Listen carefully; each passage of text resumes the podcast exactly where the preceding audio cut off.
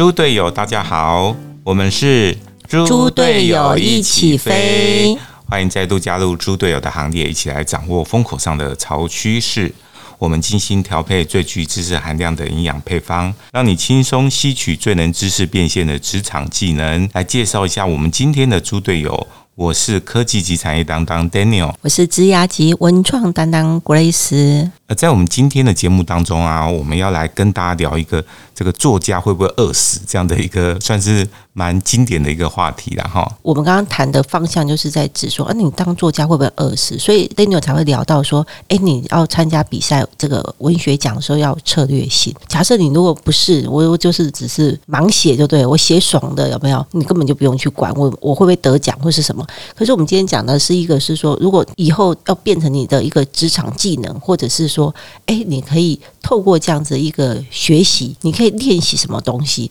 对你以后未来在工作上直接的帮助就对了。对，所以说从这个呃校园文学奖哈，到这个作家的距离到底有多大哈？大家可能要先去了解一个东西的差异，就是文学创作跟这个文字工作这两个之间。很多人他其实从小喜欢写东西，但他就会觉得说：“哦，那我是不是应该就是在文学创作的这条路上继续的去迈进？”哈，但是以我自己的经验来讲，哈，我觉得文学创作跟文字工作是两个非常不同的领域。哈，我虽然得了这个校园的这个文学奖，但是我其实后来并没有走。文学创作的这条路，哈，但是我做的都是个广义的来讲，是跟文字工作有关的事情。因为大家在想说，把文字当饭吃的这件事情上，它可能可以分成三个层次去考量。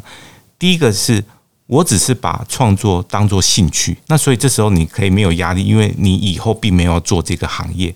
但是你真的很喜欢创作，以后不管你做什么工作，你还是可以在闲暇的时候，哦，或者是斜杠一下来。做创作这个东西是完全没有冲突的。那么第二个呢？你很喜欢创作，但是呢，你并没有把写作这件事情当做自己的饭吃。可是你可以把你自己的文字能力发挥在你自己的工作岗位上，是就是变成你的职场技能之一就对了。对，你可以想象说，其实，在我们很多不同的工作的时候，其实。几乎都用得到文字，哎，真的。假设你要当公务人员，你光要写公文，你要不要用文字？对，那你如果是做这个，大家很喜欢做这个企业的行销啊，哈，哦，或者是这个品牌经营这方面。你需不需要文字？需要。那假设你是做视觉设计师，难道你不需要文字吗？是非常需要。我们连那个毕业制作，你要设计这个 logo，你要讲出来它的缘由是什么，你的设计理念是什么？应该各行各业感觉上好像都很需要文字哎。那就算说你真的不需要文字，那你想想看哦。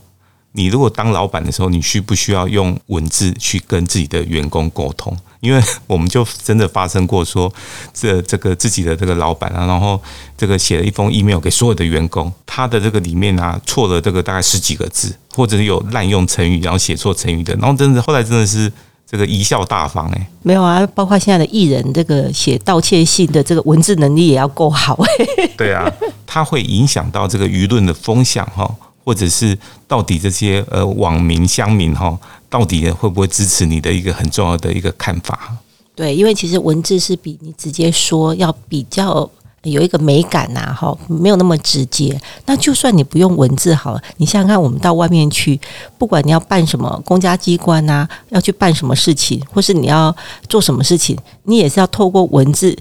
的解说，然后去把这件事情办好。但我觉得很多人现在连那种看那个说明书，好像都会有障碍耶。你连说明书，就是这个文字的说明跟这个指示有没有？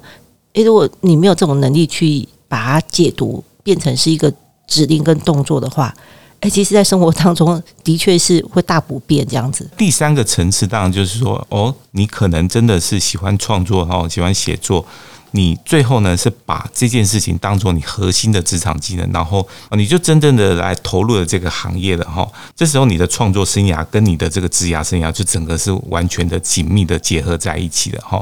那它当然就是另外一种层次。但不管是我们刚刚讲的这三种不同的层次，其实从小喜欢创作哦，或者是你对这个文字这件事情是你喜欢阅读，然后喜欢写作这件事情，你都可以用。不同的层次或者不同的方式应用在自己的工作上，而且我觉得也可以用一种渐进式的方式啊，哈，就是呃一开始可能会是你一个兴趣，那当兴趣的时候，其实呃我觉得文字，当你对它有兴趣的时候，其实你整个人文的素质的提升，我觉得是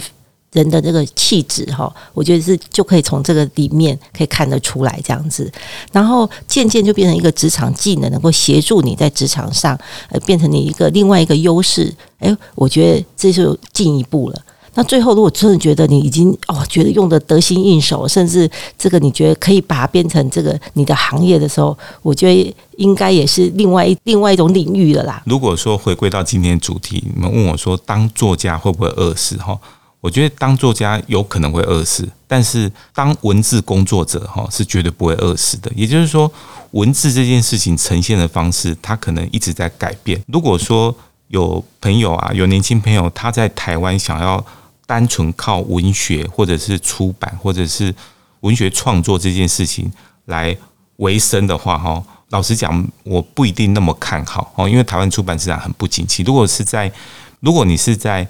美国或者是日本或者是中国大陆，那你面向的市场是很大的。那我会觉得说，这个不但是可以维生，甚至是可以过得非常好。所以你看，他们那种畅销作家都是一本接一本。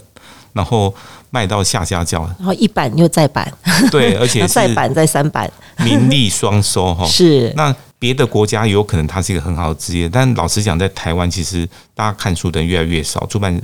出版市场是非常不景气，所以当作家有可能会饿死或很辛苦。但是呢，你如果是当文字工作者的话，呃，我觉得绝对不会饿死。呃，因为文字这件事情在不同的行业。或在不同的工作类型上面，它都用得到，而且是越来需求都越高，而且是不可或缺，或者是它其实又有画龙点睛的这个效果在，所以应该是无所不在啦。比如说，我来举例来讲说，诶，到底文字工作可以做什么？如果呢，我是在一个媒体或在一个企业里面，我要写新闻稿，文字能力非常非常的重要。如果呢？我做的是品牌行销这件事情，哦，你看很多念这个商管的这些同学，他以后会进入到这个领域，或者是你自己经营个人品牌，你自己这个创业小创业经营电商等等的，诶，品牌的故事行销这件事情，还有你的商品的这些商业文案，需不需要用到文字？非常需要，甚至你的这个社群媒体有没有这些都需要？诶，那以前文字呢？大部分我们只是运用在这种比较传统的媒体、报纸、杂志啊、哈书籍等等的哈。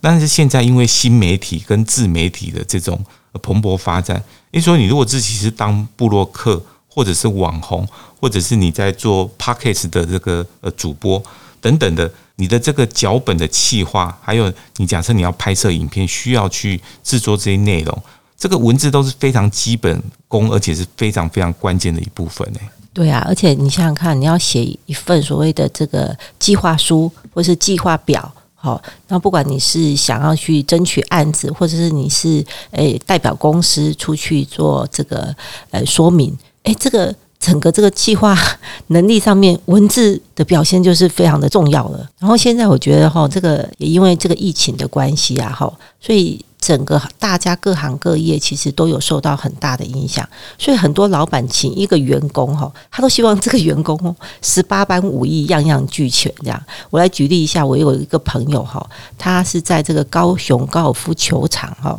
诶服务就对，从这个学校毕业就就进去，然后到现在已经诶也蛮长的一一段时间。诶，前一阵子他就跟我在分享说，诶，他就被指派一个任务要担任他们的小编。因为在这个编制内，他不会再去请一个人，他就把一个所谓原本的一个行政人员来负责这件事情。他就后来讲说，图对他来讲还是轻松，因为你去学会怎么拍照啊，或者是这个稍微学一下，其实是你就可以进步很神速就对了哈。可是这个文字上面哈，的确对他来讲就是一个关卡这样子，因为你如果平常这个看的不多有没有，然后那个又。平常没有在练习跟使用的话，的确这个东西要从头开始吼，真的是他已经算他们里面文字能力比较好的老板才会指派他这个，对，才会被挑到。可是往往很多公司是不愿意，或者是也不允许再找一个人力来去做。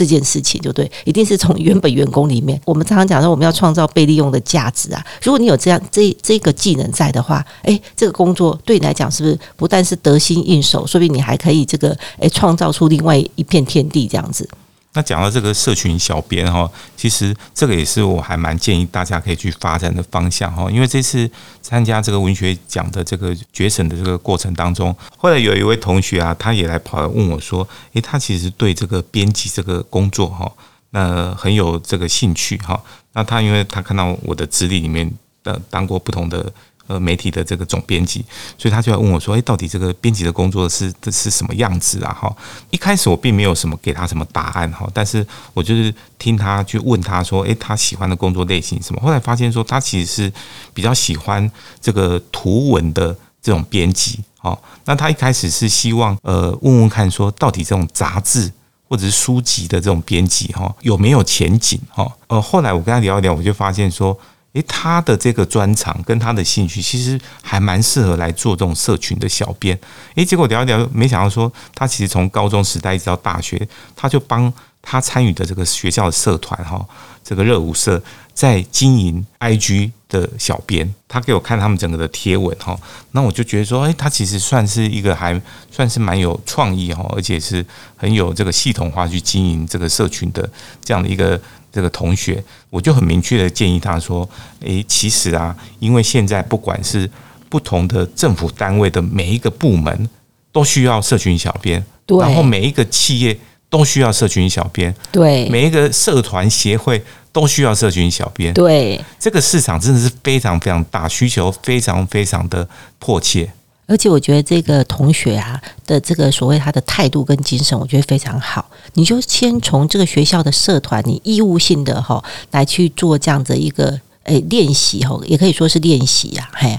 然后你不要很多人会讲哦，我干嘛要多做这些事情？可是很多事情是你做过的，就是走过必留下痕迹这样子。那或许你诶要进入职场上的时候，这些诶作品就已经可以当做是你的作品集。可以来让这个你要应聘的这个公司，你想想看，如果我是公家机关，我要找一个小编，他如果以前是有这样的经验的话，哎，我一定优先考虑他嘛，这样子。对啊，我应征的时候，我一定要看你以前的作品啊。对啊。如果说哎，我没有作品，但是我很有兴趣，就训掉了。然后真的太训了，而且真的在职场上，我跟你讲，非非常的现实啊。你只要多一个东西就是加分，多做的东西就是加分。对啊，所以我就觉得，如果说像在学生时代有这样的机会哈，真的要好好的把握。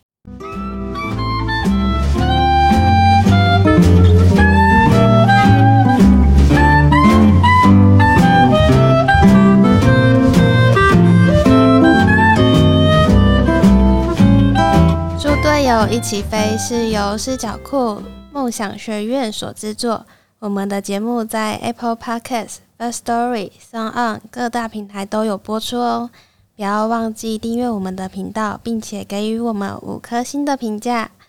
如果你有想要了解特定主题，或者是想要和我们互动，欢迎大家留言给我们，或者 Google 搜寻视角库文创私讯给我们哦。我其实会建议同学说，呃，第一个，你如果对这个文字创作很有兴趣的时候。你可以继续的去把文字练到很专精。那么第二个呢，其实也要提醒这个，你在这个跨域的学习上面哈，一定要再跨出自己的领域。比如说，你不能够只拥有文字这个专长哦。你如果是要做文字工作、社群小编，或者做甚至做这种内容的行销哈，你除了这个会写文章以外呢，要不要也会学摄影拍照？要不要也会一些视觉设计的概念？要不要也会一些网络行销 SEO 的想法哦，这些都很重要。那你不用说每一个都呃很专精哦，你有掌握到一两个呃核心的东西，把它练到很专精。但是我同时也跨到这些不同领域，所以我具有那个整合的这个能力。那这时候呢，你在未来在找工作的时候，一定是非常非常。如鱼得水，而且是可以触及到不同的领域跟不同的工作的这种职掌。呃，那这个跨域的学习，除了刚刚讲的是说，比如说在不同的这种职场技能上面以外呢，我觉得还有一个很重要的是说，写作这件事情绝对不只是文字这个方面的精进而已，就是因为你会涉及到很多不同的领域知识。你如果是写这种很生活的题材，好，可能没有难度、技术门槛没有那么高。可是你如果写的是像科技啊，或者是医疗啊，或者是建筑啊，或者是艺术啊等等的哈，这种比较专精的领域的时候，那个领域知识也非常的重要。嗯，所以你不是只是会写文笔好就可以，因为其实你文字再好，你不懂这些领域，没有去去专精，没有去这个研究的话，哦，其实没有办法让你去写出很好的作品。所以说，在培养文字能力以外，另外找一些领域是你有兴趣的，去书写他们的这样一个题材的这样的一个呃练习也非常非常的重要。所以，我们今天聊的这个就是当作家会不会饿死这件事情哈。希望说透过这一集的节目啊，以我们过来人的经验来跟大家分享。我觉得文字这件事情哈，它的市场价值可能远远超乎大家的这个想象。虽然说出版多不景气，或者说没有人在看书，好像说文字是一个在这种多媒体影音的时代，好像是一个很落伍的一个事情。但是大家都忽略到，文字是非常多事情的一个最基本的事情，而且是也是非常核心的一个关键。嗯，还是核心的价值。那我觉得这一次我们团队也跟着这个 Daniel 老师，我们一起来到这个校园里面。那我觉得观察到这些。这些同学们，我觉得是非常开心的事情。就是说，大家在这个创作上面还有这样的热情。那你看啊，光这个图文组哈，就有这个四百多篇的这个参加的投稿哈。那包括还有其他的这个散文啊、小说跟新诗加起来的话，我就觉得说，哦，看到说大家对文字还是这么的热情，有没有？而来参与的话，我真的觉得是一件非常开心的事情。那么，其实在这次啊，也有同学来问我说。为什么在文字工作啊，能够待这么久的时间哈？没有被淘汰掉。对对对。那我觉得说，第一个其实就是大家要提炼到文字的这个市场价值啦哈以前在这个学生的时代啊，哈，大概也就是说，有时候投稿其实不是为了稿费，是觉得是有那种成就感，然后大概就是拿个几百块钱哈的稿费就很开心了。没想到说，哎。这个文字的价值其实超乎自己的想象，就是到后来一路发现说，也没想到这个产值是可以大幅的跃进，可以从几百块到几千块到几万块，然后甚至是说，如果是一些大的整合的行销的案子哈，当然这个数字就更不止于于此啦哈。所以大家一定要去认可这个文字跟内容它的市场价值。那么第二个我觉得很重要的事情是要提醒大家，可以把文学创作跟文字工作这两件事。事情分开来去考虑，这两个有什么差别？然后原原则上来讲，就是文学创作比较是书写自己的故事，但是呢，我的文字练好了以后，我的其实我的文字工作是可以来写别人的故事，这时候你的这个价值就。呃，很不一样了。只要能够帮对方解决问题，你的价值就不一样。所以我刚刚就想到说，哎，那个有一位作家有谈到说，他小他年轻的时候在学生时代也是一开始先是去投稿嘛，那后来他就发现，哎，我可以帮别人写情书啊。对，然后他就说，帮别人写情书，在那个年代，他一碗面可能才几块钱的年代，他写一一篇这个情书是这个十块钱，那他一个月不用多啦，写个十篇。诶，就是一百块钱的。他说比投稿还要好用，这样子就是一定已经从书写自己的情感跟故事以后，是帮别人解决别人的问题，帮别人写情书就对。那当然是现在是没有人在写情书了啦，哈。可是现在你要看到现在的市场对文字的价值在什么地方，你要有这样子的一个敏感度跟有。经验的，你就可以去多交流，然后讨论，你就会知道说，哦，原来现在的文字还可以应用在什么上面，这样子。那么第三个呢？呃，其实延续这个 Grace 刚刚讲的东西，喜欢创作的人不要只以当一个作家哈为满足哈。其实，呃，作家是可以很多元的发展哈。那最重要的是，如果你的创作作品或或者是。你在这个创作这条路上可以去多元发展的时候，这时候你的这个路是非常非常的广，而且是可以走到非常的长远的。我来举例来讲说，呃，其实我觉得有几位这个作家是是我自己觉得说他们的这个多元发展是非常成功的哈。比如说，呃，有一位妖怪文学的作家叫何静瑶哈，那他其实就是可以把这个呃创作这个小说妖怪的这种小说，因为被注意到以后。它就被多元的发展成，包括像是桌游、手游，还有甚至是这个舞台剧或者是音乐的作品，然后甚至他也是一位非常成功的这个策展人。我在台南啊、台中很多地方都看到他去策这个妖怪文学的这个展览。然后他这位年轻的作家其实就是一个很成成功的一个多元发展的一个案例。那当然，像有一些比较资深一点的作家哈，大家知道说，呃，这个吴淡如他其实早期也是。这个作家，出但是后来变成名主持人，现在变成是 Parkes 的这吴淡如商学院的这个非常成功的一个经营者。对。然后另外像是呃大家知道的旅游作家谢哲青，诶，他同时也是名主持人，诶，他也呃这个也代言很多这个商品跟这个广告。然后包括像是这个叶怡兰，她本来是一位这个生活饮食的作家，但他是也呢拍广告，然后也他其实也经营他自己的这种生活。这个杂货的这种东西，然后变成是一个很有这个质感，然后生活时尚哈这样的一个一个代言人哈。那所以我都觉得像这些作家的这种发展的途径是很值得大家来参考的，而不要把自己只定位成是一个会写作的一个人而已。而且我觉得文字工作者是最不会被这个潮流给淹没的，就是他虽然是说你看到他就是一直存在着。它不像说有一些有一些新兴的行业可能一下子崛起，可是它退烧的速度也非常的快，这样子。那所以我一直觉得说，文字工作者其实他所写的一些东西，其实也就是反映了所谓那时候那个时代的一个生活，其实也是一个文化的一个保存者，这样子。所以我非常鼓励大家呢，呃，喜欢文字创作的朋友呢，呃，能够。把自己从文字工作者这件事情进一步提升到文化工作者，那这时候你可以发展的路哈，绝对是非常非常的这个广阔的。对，而且你人生的价值跟使命感是不一样的。那我们今天的节目就进入尾声哦。我们每个礼拜一的下午五点会准时的更新，在线上跟大家碰面。那我们现在要一起跟大家说，拜拜。